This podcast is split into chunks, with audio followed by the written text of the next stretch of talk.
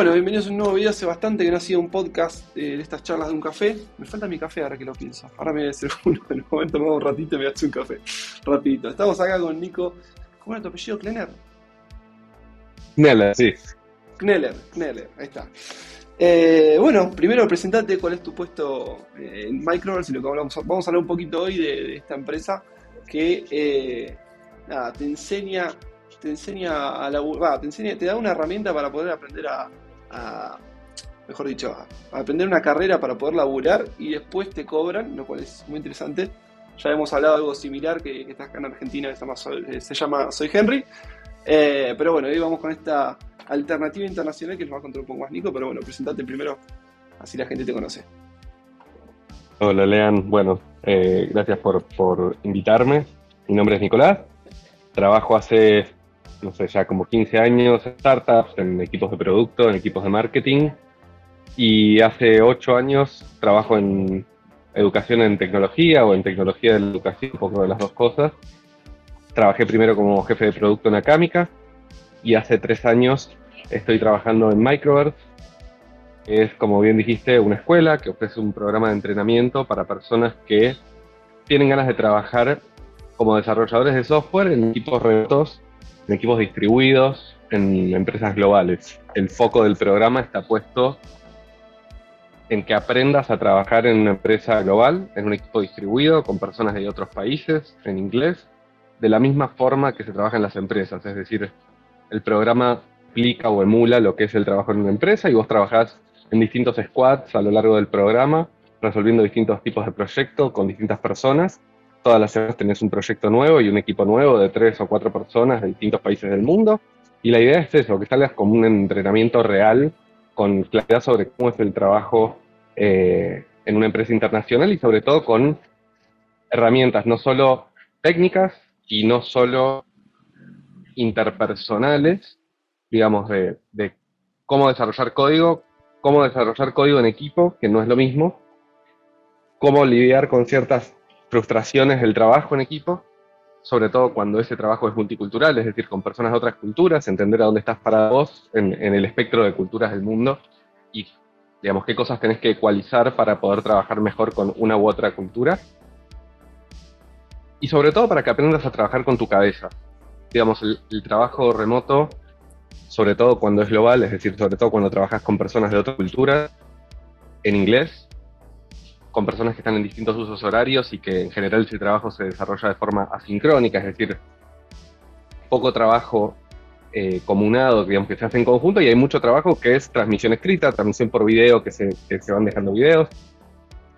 Y esas son un montón de, son un montón de obstáculos que a la hora de lidiar con frustraciones personales, digamos, dificultan disfrutar el trabajo, hacerlo bien. Entonces aprender a pedir ayuda, aprender a levantar la mano, aprender a lidiar vos con cómo resolver problemas y aprender a lidiar con tu cabeza en esas instancias a donde sentís que, que quizás estás masticando más de lo que podés morder, como que es muy normal, se llama síndrome de impostor. Es completamente habitual, le pasa a todos nuestros estudiantes eh, y le sigue pasando después en sus carreras que les está yendo bárbaro, igual les sigue pasando y de conversar con ellos, que después si quieren, eh, digamos en YouTube tienen muchas entrevistas que yo voy haciendo con estudiantes, lo que me dicen es, no es que me deja de pasar, pero ya estoy acostumbrado y ya sé, tengo herramientas mentales y, y prácticas para destrabarme de esas situaciones y seguir avanzando, sea por mi mente o sea a través de mis compañeros, como sé cómo organizar mis cosas para poder pedir ayuda, cómo hacer ese proceso. Y son cosas que por ahí parecen, no sé si quizás menos relevante que ser un gran programador, pero la realidad es que a la hora de salir y trabajar, y esto de vuelta es algo que le pregunto a todos nuestros estudiantes, y todos me dicen lo mismo, esas son las herramientas fundamentales. Lo que se le dice herramientas blandas, que por ahí el nombre no les hace justicia, en realidad son las herramientas. Quizás, a ver, podemos decir que las herramientas duras son importantes para conseguir un trabajo, porque te vas a tener que resolver una entrevista técnica y demás, pero para que te vaya bien en ese trabajo, para disfrutarlo sobre todo, esas herramientas blandas son fundamentales. Eh, saber negociar un salario, saber esto, comunicarte con compañeros, desarrollarte dentro de la empresa.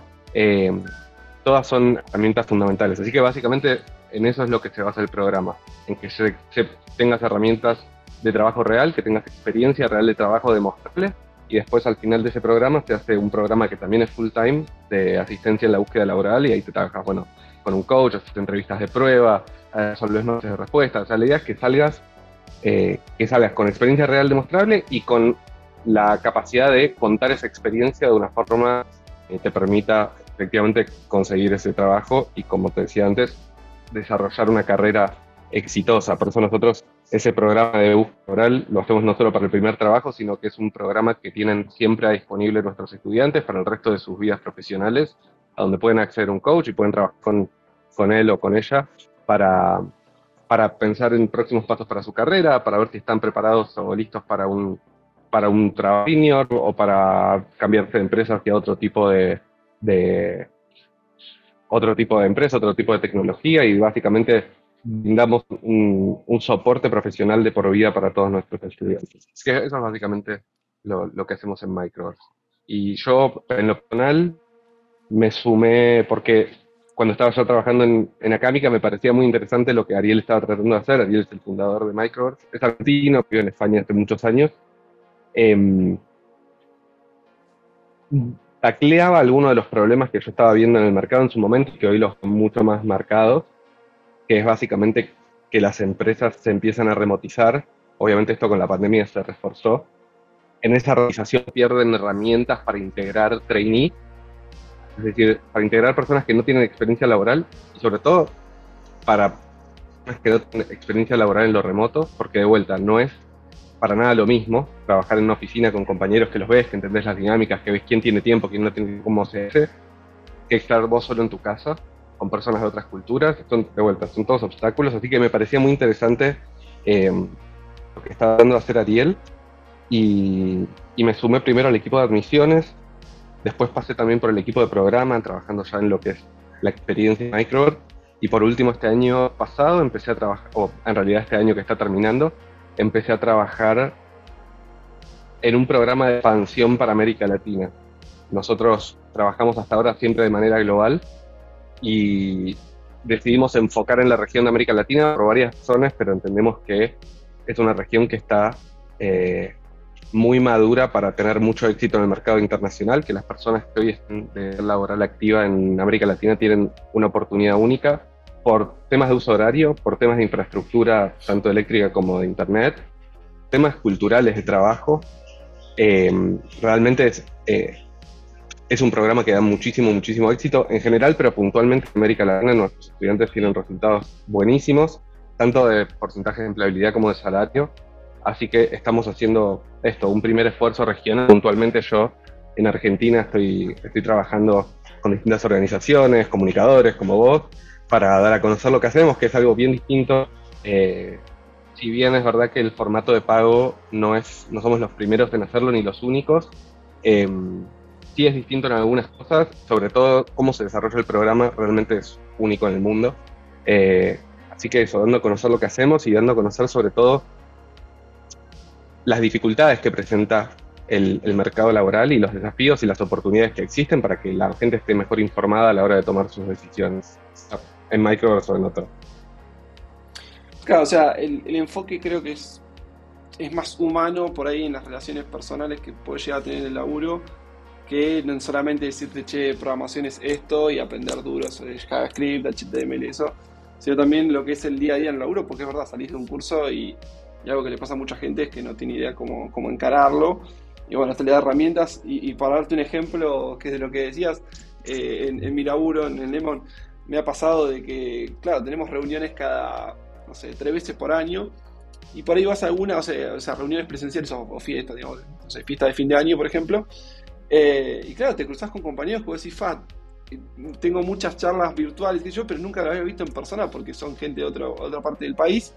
Eh, y es muy loco eso. Y después pasar a, esa relación, digamos, de personal a, este, a virtual, creo que cambió mucho con la pandemia. Entonces está bueno, como decís, reforzar la parte personales. Y bueno, ya que estamos, algo que habías aclarado, que me voy anotando cositas acá para ir aclarando.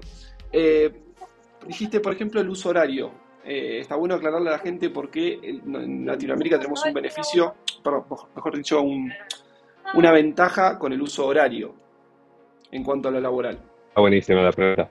Sí, primero compartimos uso horario con Estados Unidos. Eso ya de por sí es una ventaja, pero además compartimos uso horario, digamos, tenemos un uso horario de, nos pisamos en uso horario, sobre todo Argentina, Uruguay, Paraguay, Chile, digamos, lo que es UTC menos 4, UTC menos 3 con Europa, estamos bastante. Entonces, empresas globales, que en general van a tener muchos empleados en Estados Unidos y en Europa, buscan no salirse de eh, cierto rango dentro del cual América Latina calza, pero África, por ejemplo, no, y este, Asia tampoco, es decir, en un horario entre Europa y Estados Unidos. Y América Latina calza perfecto, porque está, viste que América es como una cosa así, Europa está acá arriba, entonces nosotros estamos siempre como en un intermedio entre lo que sería San Francisco, que es UTC menos 6, y lo que es Europa, que es UTC más 2. Por ejemplo, Argentina está en UTC menos 3, es, realmente es, conveniente y además es más agradable poder trabajar durante, el, durante un horario razonable de trabajo. Que a veces una de las ventajas que tenemos acá en Latinoamérica, eh, en cuanto a los que consigan laburos remotos. Che, y mm, también tengo acá otra, otra cosita.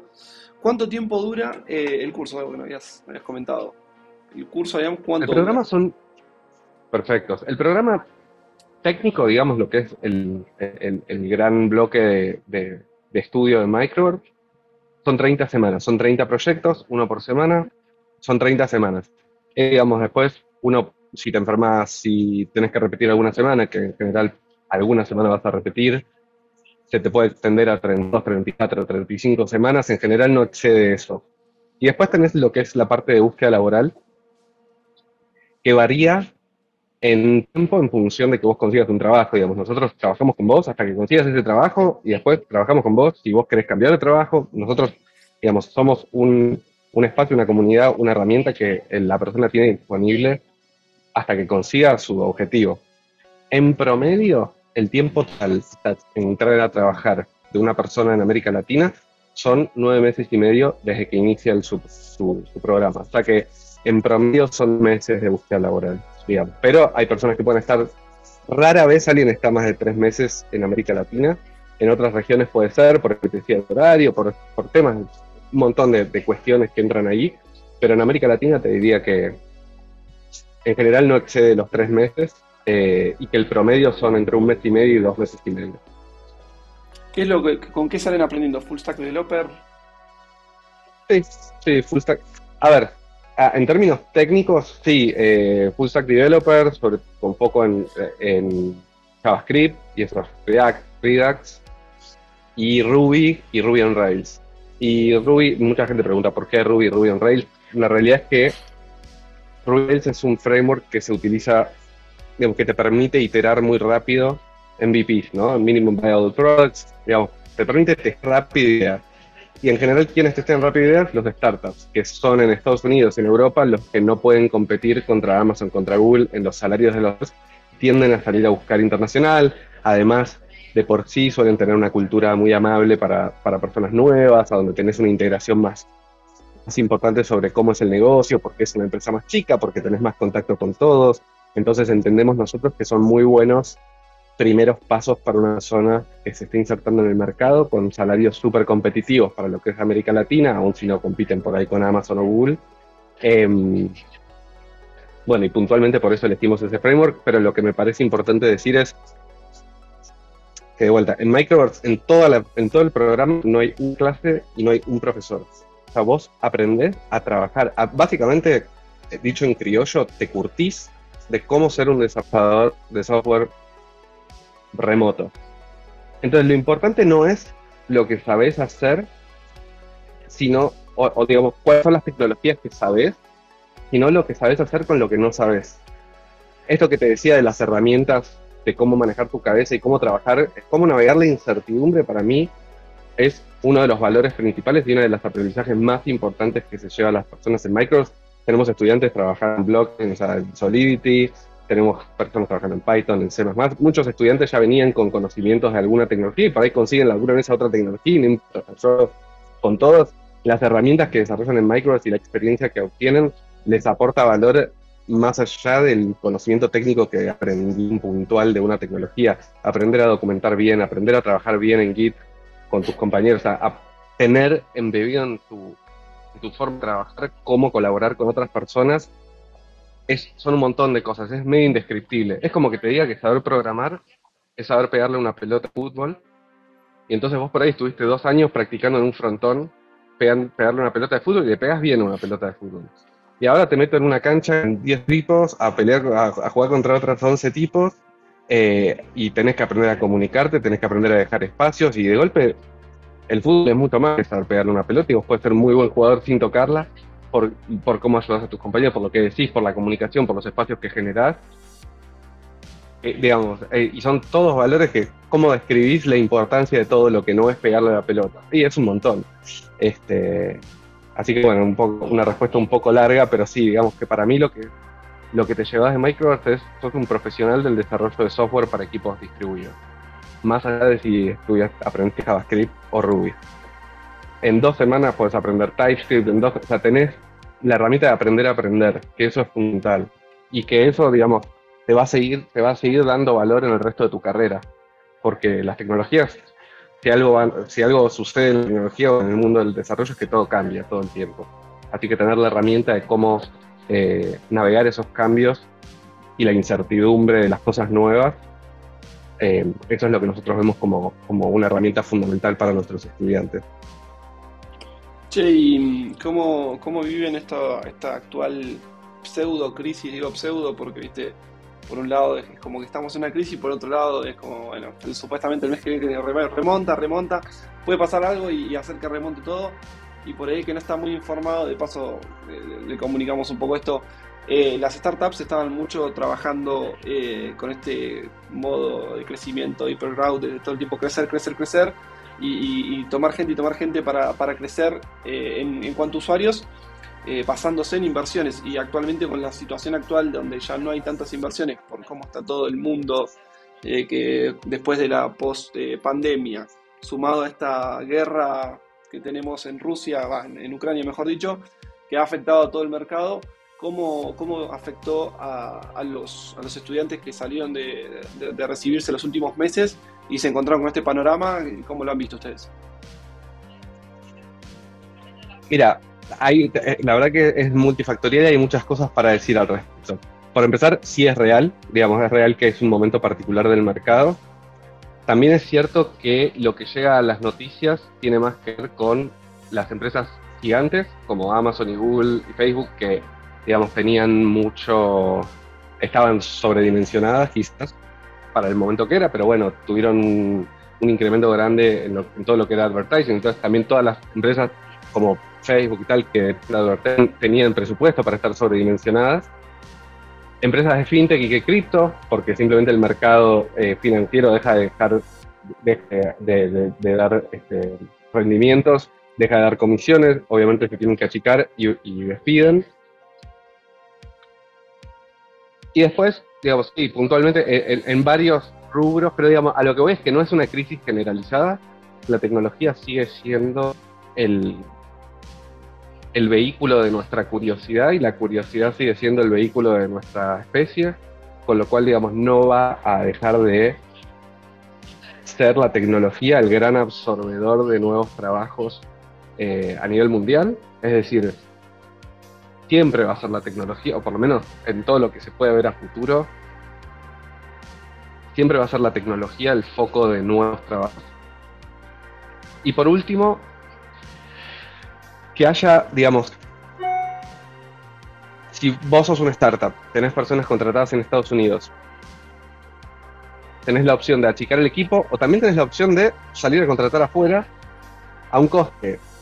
Es menor en términos absolutos, pero coste, en términos relativos simplemente te rinde mejor. Entonces lo que estamos viendo es que hay muchos startups de Estados Unidos y de Europa que salen a contratar a América Latina, por ejemplo, donde por ahí decís, bueno, un salario de 40 mil dólares al año. Es un muy buen salario en América Latina. En Estados Unidos es un mal salario para un desarrollador, o, o mediano bajo, digamos. Eh, diría bajo, sobre todo para, para lo, que venían acostumbrados. Entonces también lo que estamos viendo es que hay como un, proceso de reemplazo que favorece a personas puntualmente de América Latina, por lo que te digo, por, porque tienen adaptabilidad más fácil y sobre todo si tienen experiencia laboral remota y tienen ya alguna experiencia que puedan demostrar y tienen inglés practicado y tienen, digamos, como si se demuestra cierta facilidad para integrarse en sus circuitos de trabajo que ya tienen, em, para mí sigue siendo una instancia de muchísima oportunidad. Y lo vemos en los números, digamos, no, no, hace falta que yo lo diga. Claro, o sea, no se vieron tan, tan afectados con, todo este tema. no, sí por ahí otras regiones. Y sí, digamos, yo me imagino que lo que hay es más competencia en, en algún tipo de posición y algún tipo de empresa, pero en términos absolutos, sigue siendo mucho más grande la demanda para profesionales remotos en, digamos, que les interese un salario em, que sea por ahí la mitad de lo que se paga en Estados Unidos, igual es un montón eh, para lo que se paga acá. Pensá que la mayoría de las empresas pagan eh, basado en costo local de vida, lo que tiene sentido. Viste que esto es un gran debate que, que existe en el mundo de la tecnología y que no tiene, digamos que tiene dos lados ambos de los cuales tienen validez. El primer lado sería, yo te pago en función de que vos mantengas un nivel de vida parejo, digamos, entre, entre las personas que trabajan en distintos países, lo que tiene sentido. O también te puedo decir, no, yo quiero que me retribuyan en función de lo que yo aporto a la empresa, más allá de donde yo elijo vivir. Y también tiene sentido. En general lo que estamos viendo son eh, algún esquemas híbridos donde se paga un porcentaje a valor universal y un porcentaje a valor, eh, digamos, de acuerdo al, costo de vida local. Pero dicho eso, digamos, en cualquier caso, si contratar a alguien en, Argentina, por ejemplo, te sale la mitad que contratar a alguien en Estados Unidos y te rinde de la misma manera, bueno, claramente es una gran forma de cortar costos. Y hoy lo que está pasando es que las empresas están cortando costos en vez de compitiendo por eh, los desarrolladores locales. Así que entre la pandemia sumado a esto, yo creo que es un, gran, gran momento para sumarse al mercado del empleo para alguien en América Latina. Claro, aparte recién decías 40 mil dólares como un sueldo, digamos, bajo o malo para Estados Unidos. Acá en Argentina son, eh, al año, son, eh, por mes serían 3 mil dólares, que en Argentina es una guarangada, o sea, es un muy buen sueldo. Eh, también se está, está, esa desigualdad que tenés. Che, y vamos con algo polémico que nosotros ya hemos hablado, porque obviamente ya nos conocemos antes, eh, pero bueno, que siempre es como un causal de problema, o por lo menos de comentarios, en cuanto al, pago de, del servicio que ofrece Microverse, que eh, creo que es, termina de estudiar, empieza a laburar y por un cierto tiempo se cobra un porcentaje del sueldo. Eh, aclaremos los puntos bien para que la gente lo entienda, porque es algo que nosotros dos tenemos en claro de que vale la pena hacer cursos como, como Microverse eh, hacer carrera, mejor dicho, en Microverse, pero hay mucho comentario que va a tirar abajo. No, pero sale carísimo, prefiero hacer un curso, prefiero aprender por YouTube y ese tipo de comentarios, que está buena respuesta que, me has dado anteriormente. Sí, obvio. Mira, a ver, eh, en términos, digamos, de qué es, básicamente vos no pagas nada para estudiar en Microverse. Una vez que estás trabajando en tecnología y ganando mil dólares o más por mes, pagas un 15% de tu salario en forma de matrícula, nosotros cobramos, o sea, coparticipamos en un 15% de tus primeros 100 mil dólares como desarrollador de software, como empleado de la tecnología.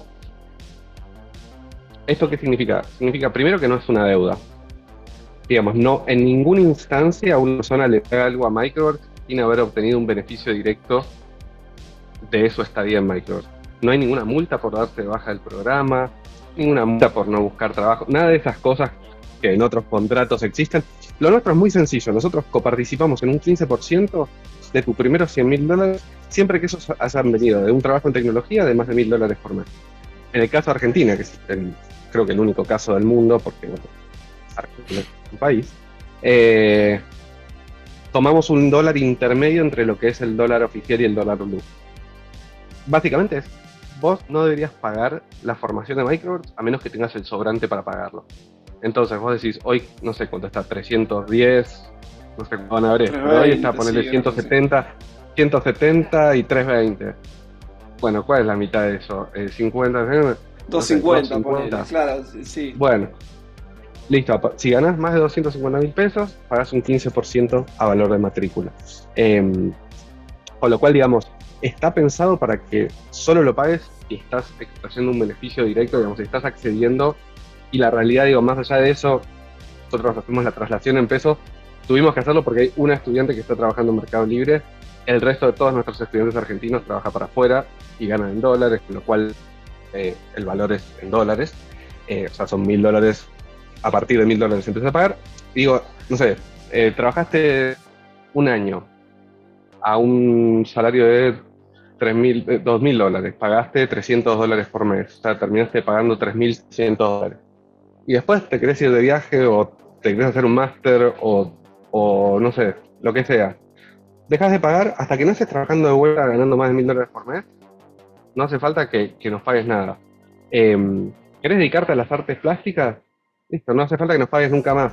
Nosotros solamente nos mantenemos en contacto cada tres, cada seis meses con nuestros estudiantes para ver cómo es su estado laboral, para ver cuánto están ganando, para ver si están contentos con su trabajo.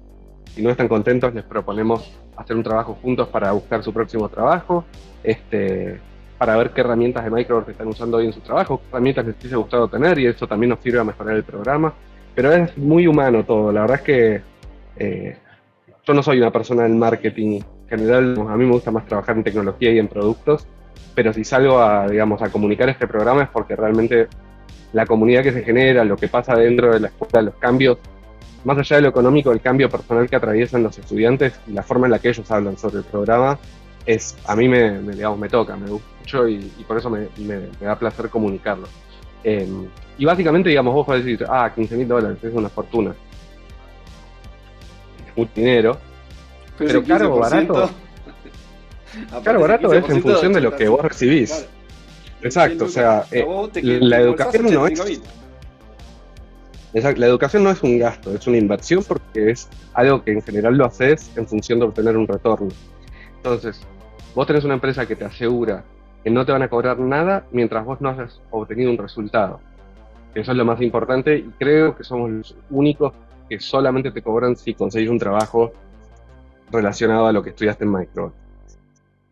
O sea, partiendo de esa base, y solo te cobran si estás generando un ingreso es mayor a lo que obtenés en general en un trabajo junior en tu mercado local. Es decir, vos tenés un objetivo que es trabajar como desarrollador de software de forma internacional. Nosotros invertimos en vos en un programa que está demostrado que funciona y genera estos resultados y solo cobramos o sea, solo te cobramos un porcentaje si efectivamente vos conseguís ese resultado. Primero lo generás vos y después, digamos, nosotros obtenemos un porcentaje de eso. Si vos, tu camino a esos 100 mil dólares, lo acortaste un 15%, al menos un 15%, el programa ya se pagó solo.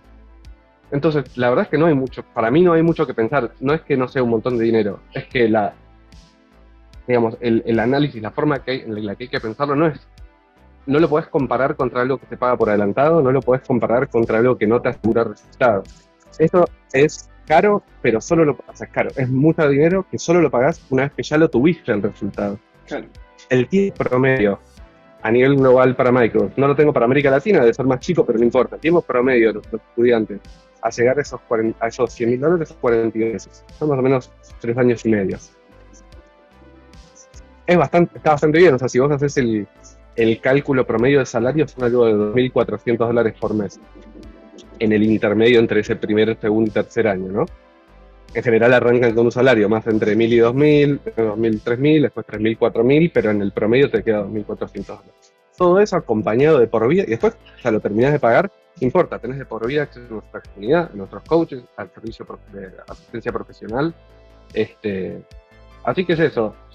Digamos, para mí es un no-brainer porque yo lo veo, yo veo los resultados de los estudiantes, hablo con nuestros graduados, se lo pregunto en todas las entrevistas, eh, digamos, qué piensan ellos con respecto a esto. Y, y claro, yo eso mismo, y lo pensaba de una manera antes de entrar y hoy lo pienso de otra manera, o sea, hoy no, eh, pero entiendo que es un mindset que cuesta desarrollar este, y que solo lo ves una vez que ves los resultados. Pero bueno, nada, está buenísima la pregunta y me gusta aclararlo eh, porque me parece importante este, decirlo. Y después también me parece importante aclarar, no es que es demasiado bueno para ser real, porque, no es que nosotros no te regalamos nada. Esto es una inversión conjunta que nosotros hacemos con nuestros estudiantes. Nosotros pedimos compromiso full time, pedimos que tengan ya conocimientos de una base de conocimientos de programación, es una base chica, la podés obtener en un mes, pero digamos, hay un sacrificio que hay del otro lado y sobre todo el compromiso, ¿no? El compromiso y el tiempo. O sea, te va a llevar mucho esfuerzo hacer esto. Entonces, vos pones ese esfuerzo, vos pones ese tiempo. Nosotros, a partir de eso, nosotros te podemos garantizar ciertos resultados y te lo garantizamos solo cobrándote si lo obtenés.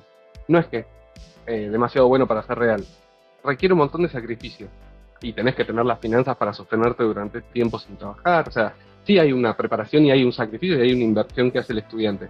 Lo que no es es una inversión económica, es una inversión de armarse la vida para poder hacer el programa. Pero nosotros sabemos que es la única forma en la que podemos garantizar resultados haciéndolo full time.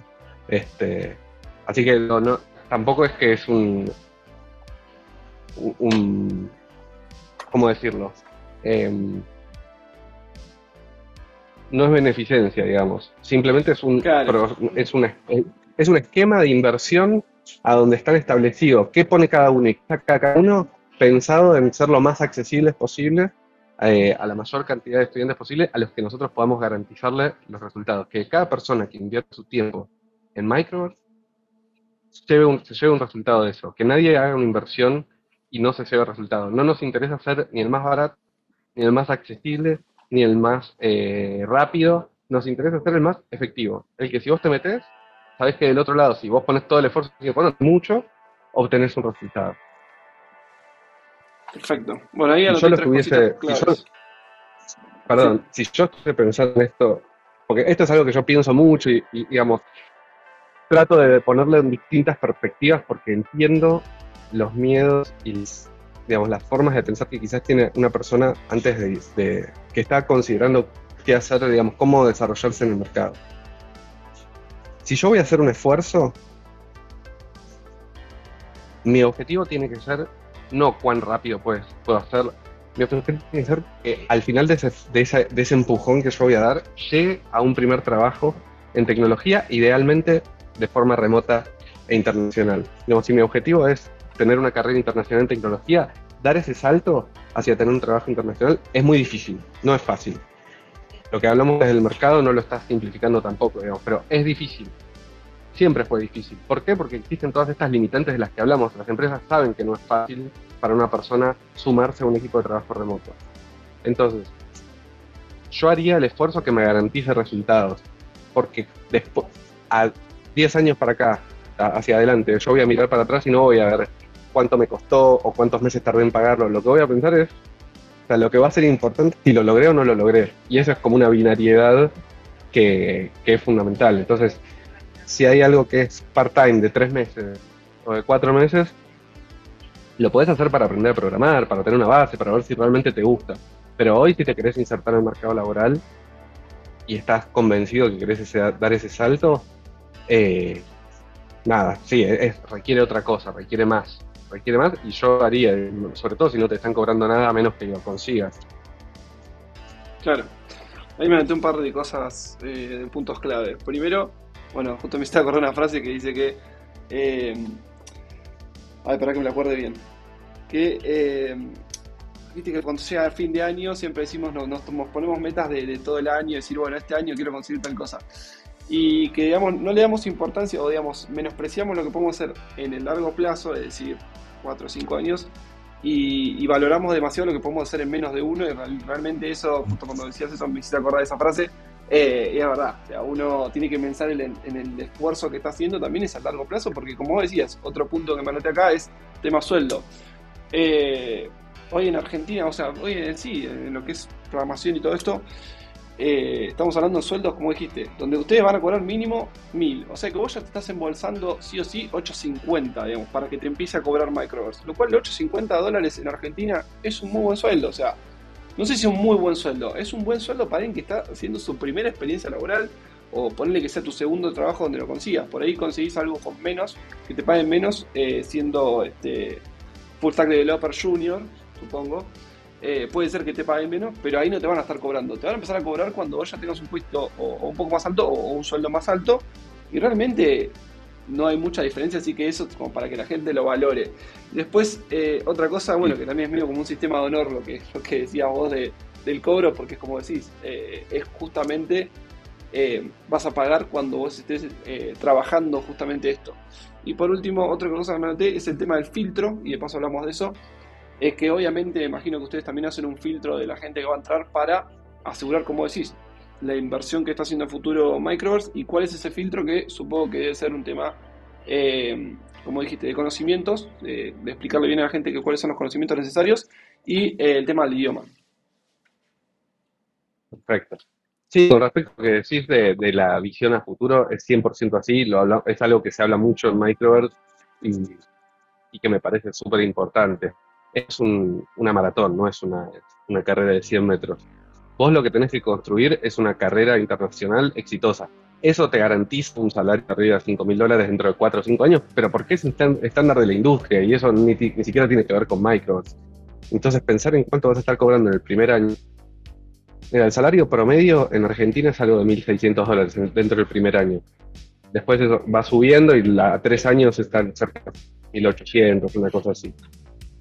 Ahora, pasa mucho, y de hecho hay un video en YouTube con Carlos Enrique, un, estudiante de Microsoft, que le ofrecieron un trabajo muy bueno, con muy buen salario, y el coach le dijo, mira, yo no lo tomaría, porque tenés hijos chiquitos, te estás metiendo en una en algo que te va a generar mucho estrés, que efectivamente, obviamente lo tomó y obviamente le generó todo ese estrés y al final terminó bajando y agarró otro laburo, pero digamos, igual le, resultó súper eh, nutritivo a la experiencia, pero digamos, hay personas que, hay coaches que te van a sugerir que tomes un trabajo de menos de mil dólares en vez de uno de más de mil dólares porque entienden que es un mejor, una mejor plataforma para vos para tu segundo trabajo y para tu tercer trabajo. En los primeros cuatro o cinco años de la carrera de desarrollador, sobre todo un desarrollador internacional, hay mucho movimiento, o sea, esos primeros cuatro o cinco años son los de más movimiento.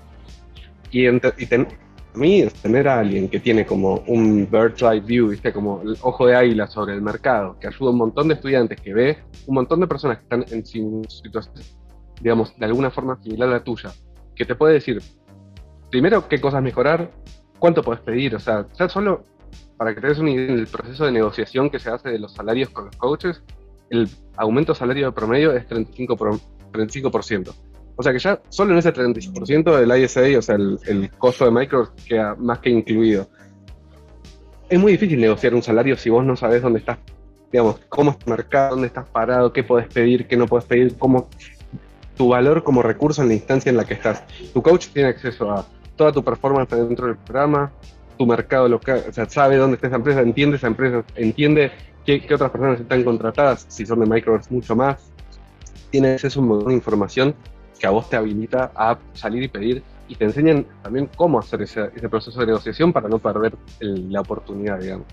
Em, y bueno, y de vuelta, sí, es, es una construcción a largo plazo. Así que por un lado eso me parece que está buenísimo que lo menciones, porque me parece que quizás es, como decís vos, una tendencia natural de las personas a, a pensar cuánto pueden estar ganando el año que viene y acá lo importante es que cualquier trabajo que consigas te va a pagar bien, o te vas a poder vivir, y lo que vos estás haciendo es construir una carrera que a largo plazo te va a permitir entrar en el vertical que quieras, hacer un trabajo que te guste, que disfrutes, que te resulte interesante, en una empresa que te trata bien, que te paga bien, que te da beneficios, que te permite viajar. Es un trabajo más, o sea, mi trabajo yo lo amo, a mí me encanta lo que yo hago en una empresa que me paga bien, que me permite viajar, un montón de cosas. Lo que hacemos es ayudar a más personas a tener eso. Y a mí eso me, encanta. Y bueno, es, digamos, por, por, un lado eso, ¿no? Está muy bueno lo que, que, lo, que lo prepares. Y por otro lado, lo que comentás de eh, los requisitos para ingresar al programa. Son básicamente cuatro requisitos. Tener conocimientos de inglés intermedio, es decir, en general, gente que, por ejemplo, puede navegar internet, puede ver un video en YouTube en inglés y entenderlo, pero le cuesta hablar, eso es lo más normal. Porque hablar inglés es una práctica psicomotriz que en general no practicamos y uno piensa que habla muy mal, después de dos tres semanas adentro del programa estás fluyendo.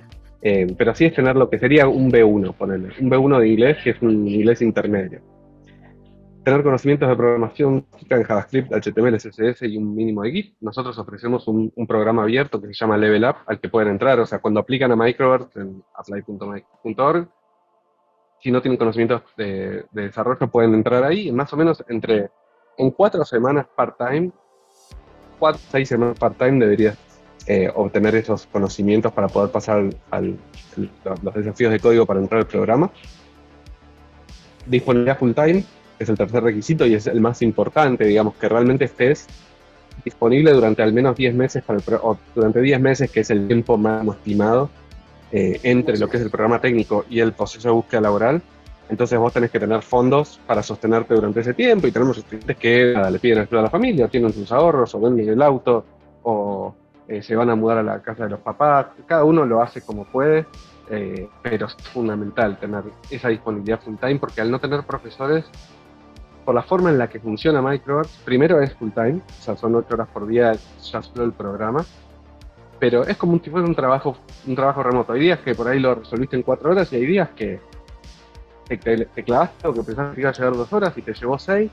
Si vos te tenés que ir a un trabajo, te tenés que ir a otro lado y dejás ese proceso a la mitad, te perdés de ese momento que es, donde más vas a aprender, digamos, te vas a meter en esa tecnología y tratar de entender qué es lo que está por debajo de ese error y vas a, salir a consultar a compañeros y demás, esa es la parte más importante.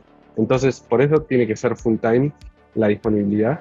Em, y lo último es simplemente tener una computadora, una webcam con, con micrófono, con una conexión a internet que te permite usar Zoom. O sea, básicamente lo que estamos haciendo nosotros ahora, este, poder hacer esto, compartir pantalla, o sea, lo, mínimo que vas a necesitar para trabajar como desarrollador remoto, tenerlo este, en un lugar en el que puedas trabajar time, no hace falta que sea tu casa, puede ser una oficina, un cowork, lo que sea, pero sí necesitas tener acceso a, eso. Así que esos serían, digamos, los requisitos principales del programa, no se me ocurre otro así importante para mencionar ahora.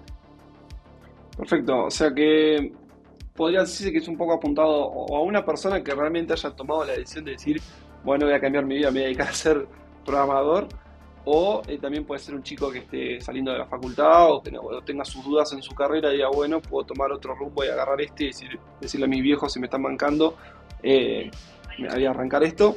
O también el que salió recién de la facultad, de, perdón, de la secundaria, dice, ¿qué carrera puedo hacer? Eh, se puede encargar esto tranquilamente. Che, y para ir terminando con esto, la última preguntita es, ¿cómo es un día eh, de estudio, digamos, mejor dicho? ya aclaraste un poco cómo es, que son 8 horas, pero ¿cómo sería un día de, trabajo eh, en, Microverse o de estudio?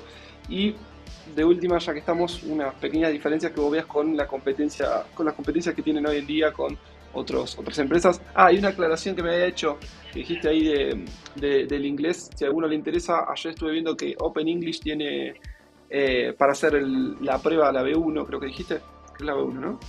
eh, podés hacer la prueba para ver si la pasarías. Entonces, si tenés conocimiento, si tenés dudas, podés ir y hacer la prueba y te dicen, mira, fallaste en esto, eh, podías hacer curso de esto.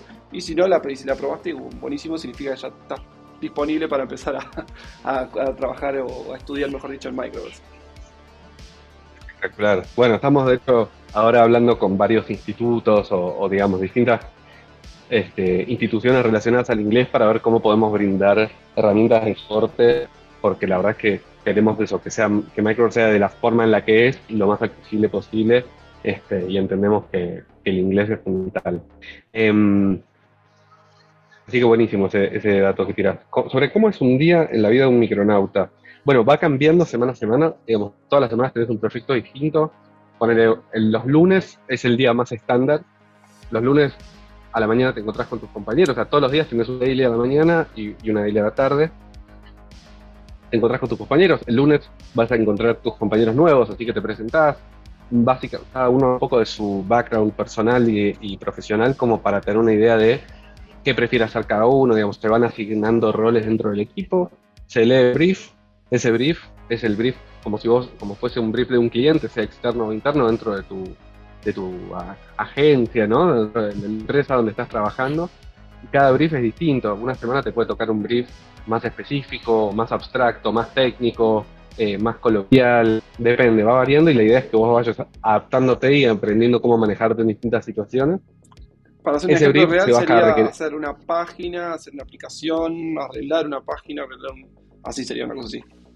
Exacto, en general lo que vas a tener es, esto es como si fuese, tenés un equipo de desarrollo y vos sos parte de un squad, que es tu equipo, y trabajás con un team lead que está como en el código principal a vos te dan una misión puntual, el trabajo que tienen que hacer en ese squad, y ustedes leen ese requerimiento, bajan eso, o sea, leen ese brief, lo bajan a un requerimiento técnico, eso se baja a tarea, estiman los tiempos de esas tareas, Esas tareas se ponen, se asignan a los distintos roles del equipo, se ponen en un Kanban, porque el lunes es el día de organización del proyecto.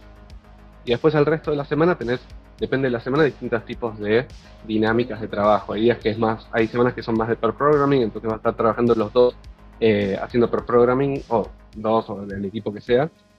Hay días que vas a tener más trabajar en tu código y el otro trabaja en el suyo, y después se quedan esos, esos, esos códigos. Y después el jueves o el viernes, en general, ya se hace la primera entrega que el team lead, que es un code reviewer, hace la revisión y se fija que las documentaciones estén correctas, los límites estén bien usados, que obviamente que el código haga lo que tiene que hacer, que esté prolijo, cómo está armado, te da una devolución, le da una devolución al equipo, si hay algo para hacer, se, termina de hacer ese viernes, quizás ese sábado, idealmente tratamos de que no trabajen los fines de semana, em, y se vuelve a entregar.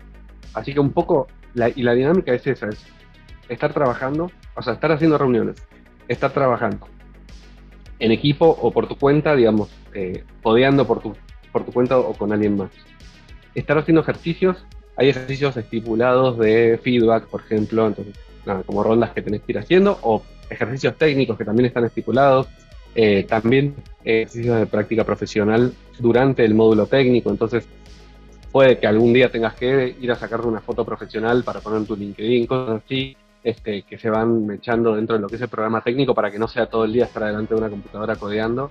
Em, así que es muy variado como estudiar, es como un trabajo. O sea, básicamente, si lo tengo que explicar de una manera, es como un trabajo. Hay un, video que les recomiendo mucho para las personas que estén interesadas. Para mí es la mejor forma de ver cómo, eh, cómo funciona Microverse, que es un video que subió Juan Vizalvazo, que es un youtuber de programación de México, que habló con nosotros y entró una semana al programa a acompañar un equipo de trabajo donde había un argentino y un colombiano y habla muchos con ellos y ve cómo se entró en reuniones y mira cómo se trabaja. Y eso es más o menos lo que se ve ahí es creo que la cuarta semana del tercer módulo, es decir, más o menos a la mitad del programa técnico, así que también podés ver qué están haciendo técnicamente, ahí están trabajando por ejemplo en React en un sitio web de SpaceX, usando la API de SpaceX para desarrollar un sitio dinámico. Em, Así que nada, me parece que para las personas que estén interesadas en ver cómo funciona todo esto de lo que estamos charlando, ese video es muy eh, revelador. Joya. Y por último, bueno, las diferencias con, la competencia. Las diferencias son muchas y la competencia es bastante variada. O sea, vos tenés cursos, como puede ser Acámica, o ahora no sé si Acámica sigue ofreciendo cursos por separado o si ya es todo a través de Digital House eh, pero Coder House, que ofrecen programas, cursos de tres meses, seis meses para aprender a programar. Está buenísimo, o sea, me parece que no es nada fácil hacer esas cosas solo, tener un poco de estructura sirve, tener un profe a quien preguntarle sirve, así que si uno quiere aprender a programar para ver si es algo que le gusta, para desarrollar alguna capacidad individual, está buenísimo. No son programas enfocados en empleo, digamos, me parece que a priori desde mi punto de vista, por lo que conozco, no, hoy no están en condiciones de ofrecer un empleo, eh, porque nada, es algo que haces, digamos, no te enseña cómo trabajar, te enseña cómo programar. Eh, te enseña cómo programar dentro de ámbitos muy como cuidados y muy, digamos, lo, que vas a hacer en esos programas es relativamente cuidado en términos de que no, no van a tener, no, vas a tener dedicación y soporte para, para meterte más en la selva, digamos. Eh, y de vuelta, está buenísimo que exista esa oferta porque hay gente que está en esa instancia. Si vos ya sabés una base, te interesa, sabés que te querés dedicar a esto, tenés varias opciones. Em, y la diferencia principal de, de Microsoft es la experiencia real, o sea, no hay ningún programa que sea 100% realista como es Microsoft. Creo que, por ejemplo, de Henry hacías dos proyectos este, la segunda parte del programa. Microsoft hace 30 proyectos con más de 100 zonas en 50 países, los hace en inglés todo. Eh, no creo que haya otro programa que ofrezca el tipo de servicio de, coaching profesional que ofrecemos nosotros, simplemente porque nosotros lo hacemos efectivamente hasta que conseguís trabajo. Entonces, alguien que no consigue trabajo es más trabajo para nosotros, porque somos más todo brindándole ese servicio. Entonces, todo lo que está, digamos, somos el único, la única escuela, por lo menos hasta donde yo sé, que realmente tiene sus objetivos alineados con los del estudiante. En el sentido de que, que a vos te vaya mal, a nosotros nos hace mal, que a vos te vaya bien, a nosotros nos hace bien, en todo sentido. Eh, y eso es tu garantía. Entonces, ese servicio profesional de por vida tampoco lo ofrece nadie hasta que yo sé. Y creo que es eso, o sea, que, que realmente yo entiendo que una escuela sin profesores puede tener una percepción menor valor, ¿no? Como decía, ah, pero no tenés profesores, eso vale menos. Tienen que entender que hacer eso, o sea, poder replicar un ámbito escalonado perfectamente para que las personas puedan atravesarlo sin un profesor y puedan tener éxito, desarrolla las mismas habilidades que necesitan en el trabajo de una manera que un profesor nunca va a poder emular. No es que los profesores sean malos. profesores, o sea, es una, una herramienta de motivación y demás, y en distintas instancias puede ser muy útil. Pero hacer lo que nosotros hacemos bien y que las personas hagan el programa y tengan éxito es muy difícil y es mucho más costoso que un programa con profesores. Entonces, el valor principal que tiene Microsoft es que hace cinco años venimos trabajando en cómo hacer estas estructuras corporativas de una manera que funcione. Tenemos un track record excelente de, digamos, de resultados de trabajo que nosotros compartimos todos los trimestres con todos nuestros estudiantes, eh, digamos, de resultados de nuestros estudiantes. Em, y somos, creo que la única que no te cobra a menos que estés trabajando como desarrollador y ganando un salario por encima de tu, de tu mercado local. Y eso ya para mí dice mucho, digamos. Se habla, del, se habla de todo lo demás. Digamos, si vos tenés una escuela que solo te, te cobras y obtenés resultados, bueno, habla, digamos, de la calidad del, aprendizaje que vas a obtener, que vas a obtenerlo por vos, por tu cuenta, digamos, vas a desarrollar, la calidad profesional que vas a desarrollar.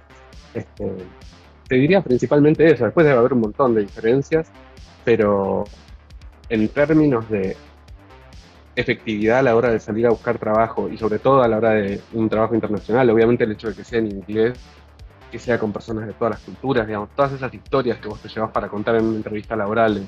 ah, hice este proyecto que lo tengo acá en mi GitHub publicado, que lo hice, lo hice con una persona de, Zambia y con una persona de Italia y una persona de México y nos encontramos con estos problemas, yo tomé este rol, eh, esto lo hice de esta manera, esto lo encontré acá, esto lo hice así. Desarrollar todo eso y poder contarlo bien no, es eso, es experiencia laboral, que hoy es lo más preciado. Experiencia laboral del mismo tipo de trabajo que después vas a salir a buscar.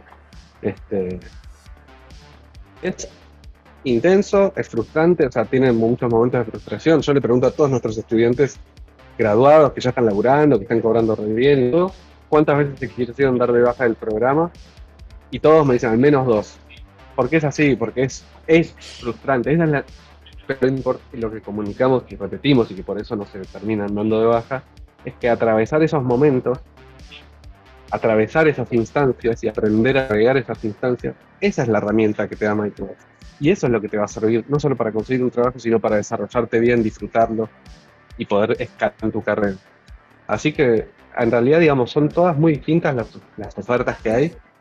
Eh, yo obviamente conozco mejor la de Microsoft y, voy a hablar siempre bien de Microsoft porque para mí es, porque conozco la empresa, conozco la escuela, conozco los, el equipo de coaches, conozco los estudiantes y sé, digamos, los resultados que obtiene. Estoy seguro que todas las escuelas tratan de hacer lo mejor por sus estudiantes, no es que hay alguien malo que quiera dar un servicio, pero por la estructura principal de lo que yo veo en Microsoft y de lo que veo en la competencia, sí creo que Microsoft hoy es la que está mejor preparada para las personas que están buscando trabajar internacionalmente, que eso es importante aclararlo. Por ahí si estás buscando un trabajo local, hay otras alternativas que te llevan más rápido o que están más conectadas con tu mercado local y con empresas y te pueden ubicar. Nosotros hoy no hacemos partnerships con empresas, por lo menos hasta, hasta ahora. Sí es algo que estamos considerando porque hay empresas que tienen contratadas muchas personas y ya es como, bueno, medio como un paso natural. Pero pero el, objetivo es que las personas puedan desarrollarse y conseguir trabajo en el mercado. Porque si yo te doy un trabajo, vos te vas a quedar en ese trabajo más tiempo del que te es conveniente o te gustaría. Porque no sabes cómo conseguir otro trabajo. En cambio, si vos le la práctica, sabes cómo contar, saber, y ya conseguiste un trabajo, moverte a otro trabajo va a ser un, digamos, un paso natural, sobre todo teniendo un coach en el quien podés consultar, hablar y decir, che, yo creo que estoy para esto, me gustaría cobrar algo así, me gustaría probar esto, esto me gustó, esto no me gustó, ¿qué me recomendás? Y tener a alguien ahí que te pueda dar una visión y un, apoyo de qué tareas llevar adelante en el tiempo que tengas, siendo que seguís trabajando, suponiendo que seguís trabajando, para llegar a ese próximo paso, nada, para mí son todas esas cosas brutales. Realmente no me imagino eh, no me imagino una estructura mejor. O sea, obviamente seguimos mejorando, seguimos trabajando, pero es muy efectivo. Perfecto, Nico. Bueno, mil gracias por, por tu tiempo. Ya no sé, me, quedaron, me quedé sin preguntas, pero creo que creo bastante claro de cómo es este, que funciona Microverse. La próxima de última nos juntamos un rato a charlar otras jugadas. ya que estamos. Eh, pero bueno, Cuando quieras. con una horita, así que nada, tenemos un lindo podcast ahí para la gente y un lindo video para que, que vean a que le interesa. Eh, que bueno, va a tener todos, los links en, la descripción. Y, bueno, espero que tomen ese paso y si es así, que, me contacten, pues bueno, ya, ya, ha habido varios que han tomado pasos por, por ver videos en el canal y realmente está bueno. Eh, te contaba vos la otra vez que estuve en el Ethereum Latam y se me acercaron varios pibes que me decían, che, yo estudié programación y ahora estoy laburando en cripto gracias a vos por, por, un video que había subido y está buenísimo, porque realmente nada, no es más lindo que estar laburando algo que te guste y te apasiona y algo que también tiene esto es que las ramas son muy amplias, eh, entonces realmente el full stack developer te da la base para que después hagas lo que te gusta. Entonces realmente hay un montón de cosas para, desarrollar y, no es quedarse en solamente, ah, soy full stack y me voy a dedicar a esto y voy a estar todo el día con la compu cerrada haciendo esto, sino es un montón de, de, carreras que puedes seguir, de, lenguajes y cada uno con sus cosas y está, está buenísimo. Así que es, es un mundo súper amplio y está bueno que la gente eh, tenga una, un camino de entrada como es eh, Microverse. Nada, Nico. Total. Sí, es una industria en crecimiento y. No, quería claro, porque esto está bueno lo que decís, si es verdad, digamos, nosotros tenemos hoy estudiantes que ya están trabajando como product manager, digamos, que se van muy por ahí ni siquiera terminan desarrollando código, pero tener, o sea, desarrollador web full stack en la carrera que te permite insertarte en la industria, y, debe haber otras, pero digamos, que tenés más facilidad para insertarte en la industria sin experiencia previa, este, digamos, de trabajo profesional en empresas, y después vos podés llevar eso al vertical que quieras, más conectado con código, menos conectado con código, lo podés sumar a habilidades que tenías antes, podés sumar nuevas habilidades después, todo lo que vos combines con desarrollo, hoy no hay ninguna industria que no esté atravesada por la tecnología. Tener esas habilidades te va a sumar siempre. Las de cómo trabajar en equipo, las de cómo trabajar en equipos remotos y las de saber, digamos, leer código, desarrollar código, te va a servir para, para cualquier carrera. Así que es, cierto lo que decís. Así que bueno, nada, no, no, te, no te saco más tiempo, te agradezco muchísimo por, la invitación. Este, así que cuando quieras tenemos otra charla eh, sobre este u otros temas relacionados. Vale, de una, che. Bueno, gente, los dejamos con este podcast barra video y nada, nos vemos en un próximo capítulo.